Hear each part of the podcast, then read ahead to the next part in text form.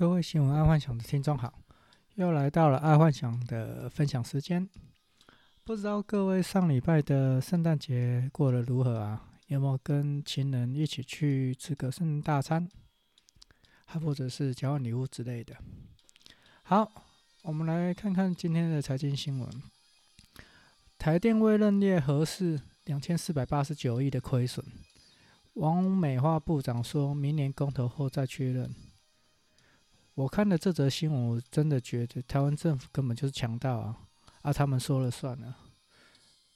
原本的亏损不用记录在财报里面，这个也算是开天眼了。但也不能怪他们啊，因为每个在位者的自私之心应该就很明确了。啊，反正在位没多久，啊，能捞就捞，再由下一位在位者处理就好了。啊，所以可能就以拖待变，这个是目前台湾政治的一个最大的隐忧。反正不是很看好了。好，再来娱乐新闻。《鬼灭之刃》破了二十年纪录，打败《神隐少女》，成了日本最卖座的电影票房，来到三百二十四亿，三百二十四亿亿日元。在前阵子的我的 podcast 里面才说到，《鬼灭》应该会破历史记录，然后昨天就破了。不知道未来几年才能再破《鬼灭》的记录。这一波如果有抢到《鬼灭》的周边商品的厂家，都赚大钱了。但说真的啦，其实我并不觉得《鬼灭》会卖这么好，这个应该是就是天时地利人和帮了他很大的忙，尤其是疫情的关系。嗯、呃，说实在的，现在如果去电影院啊，应该没有几部新片可以看，啊，就只能看他的啦。所以有时候真的要成就一个事业啊，或者一个事情啊，真的要天时地利人和。毕竟在去年以前呢、啊，知道《鬼灭》的人并不多。但其实如果有去看《鬼灭》的人，就可以知道，《鬼灭》它除了是在讲一个人性的东西，其实它也很适合把它套用在生意。其实生意上的做法就跟《鬼灭》讲的是差不多，就好像是说，为了要生意要活下去。会不呃不择手段啊，或者是说正当做生意会做不成功，那你是不是要黑化做黑心的等等之类的？那我觉得我有空应该可以做一个关于用鬼灭来当做生意经的一个说法，可能大家会比较懂。对于年轻人或者是对于正在学做生意的人，会比较了解说生意是怎么一回事。但是我觉得，假设你现在有在做生意，你去看了《鬼灭》，你应该会有深刻的体验，就是说，《鬼灭》的人性其实就在在讲生意上的人性的问题。哦，那我这个就开在周末的时候，再另外开一个 podcast 出来讲好了。好，那再来是第二则娱乐新闻。Sony 表示，华纳在 HBO Max 的赌博反倒让他们占了便宜。这则新闻就是在讲啊，因为华纳兄弟他们因为疫情的关系啊，很多像今年的片都决定要延到二零二一再上映啊。结果哪知道疫情还是没有缓没有缓和啊，很多嗯、全世界很多的公共空间还是封锁，像三温暖啊、电影院啊、KTV 啊、酒吧啊，通通都封锁。所以华纳的高层决定要把二零二零的片子全部都投到串流影音平台，就是同时发布这样子。但这个对好莱坞那边一堆制片人啊反弹声非常大哦，甚至要抵制华纳兄弟这样子，因为他们觉得这样片子很容易就会被盗版，那智慧财产权其实不是智慧财产权，就是他们的那个收益会受损这样子。然后，当华纳决定要这样做的时候，却好到了 Sony 的制片。为什么？很简单啊，因为 Sony 没有影音平台啊，啊，所以当然 Sony 就站下说：“对，我们不要把电影放在放在串流平台，我们还是坚持要放在电影院啊，因为它就没有串流平台可以放啊。”嗯，所以得到蛮多好莱坞的一些制片人的支持，这样子。嗯，所以看到这则新闻，我觉得有时候做生意啊，吃亏就是占便宜，大概就这个模式。嗯，有时候没有不代表事情不是往坏的方向发展，甚至有可能是往好的方向发展。嗯，福祸相依嘛，哦，就是道家有上福到祸到，祸到福到，哦，这样想就好。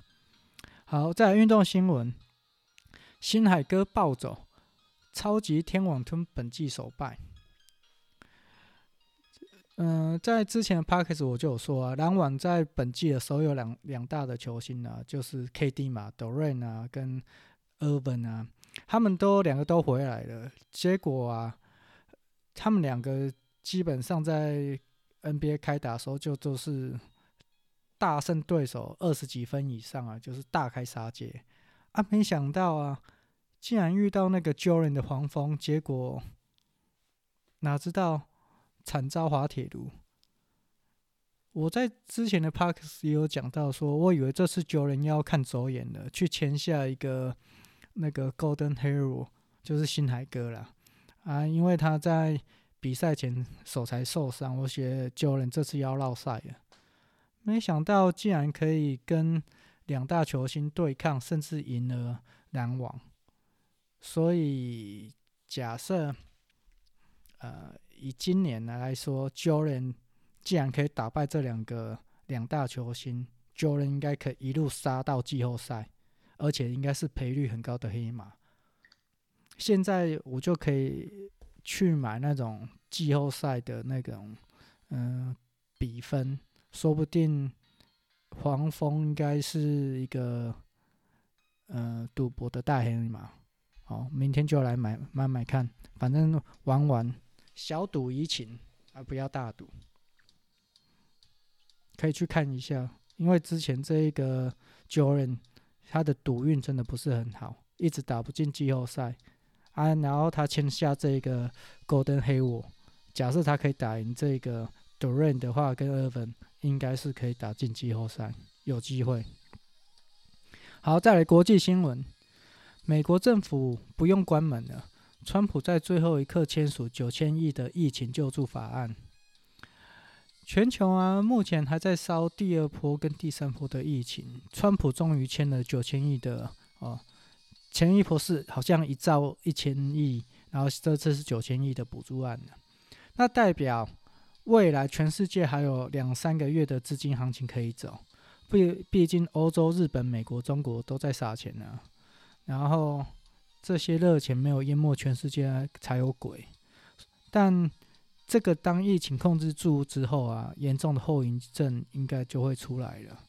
我觉得应该会落在明年的六七月之后，就是就是疫情有控制住，疫苗也打了差不多四分之一。应该就会开始有后遗症了，因为那时候全世界政府应该不会再撒钱了。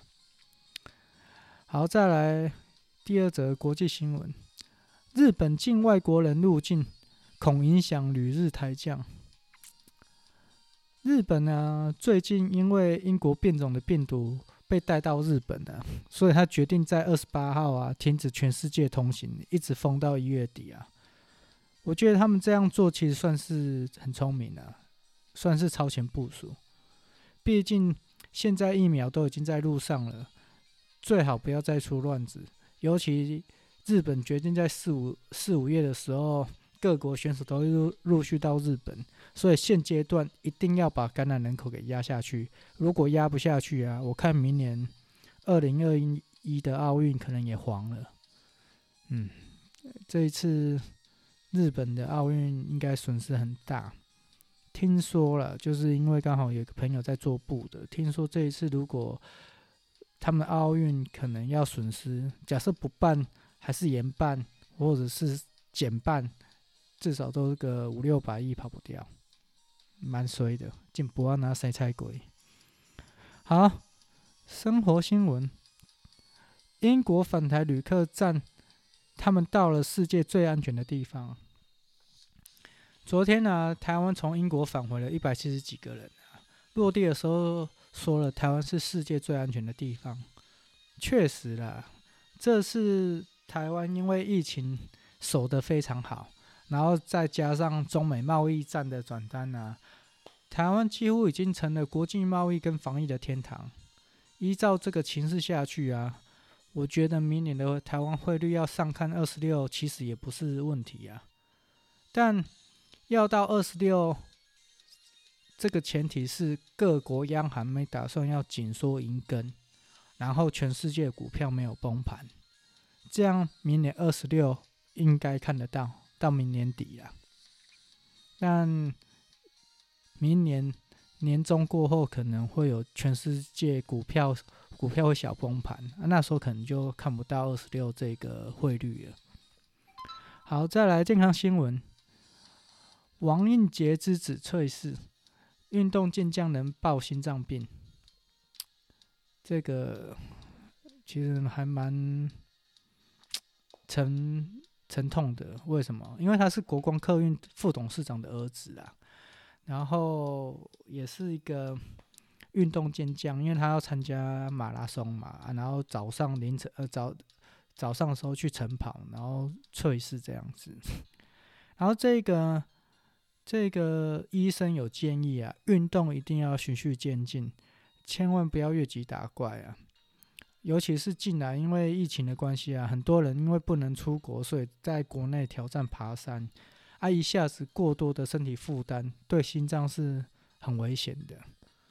呃，然后尤其真的要考量天气呀、自身健康状况再进行运动。这个哈、哦，普通时候就是在正常状况下啦，普通人血管都会微微塞住，甚至还堵住一两条，啊、普通人是没有感觉的。但一旦那种忽然冷空气下降啊，对身体就有非常相当大的危险性。为什么？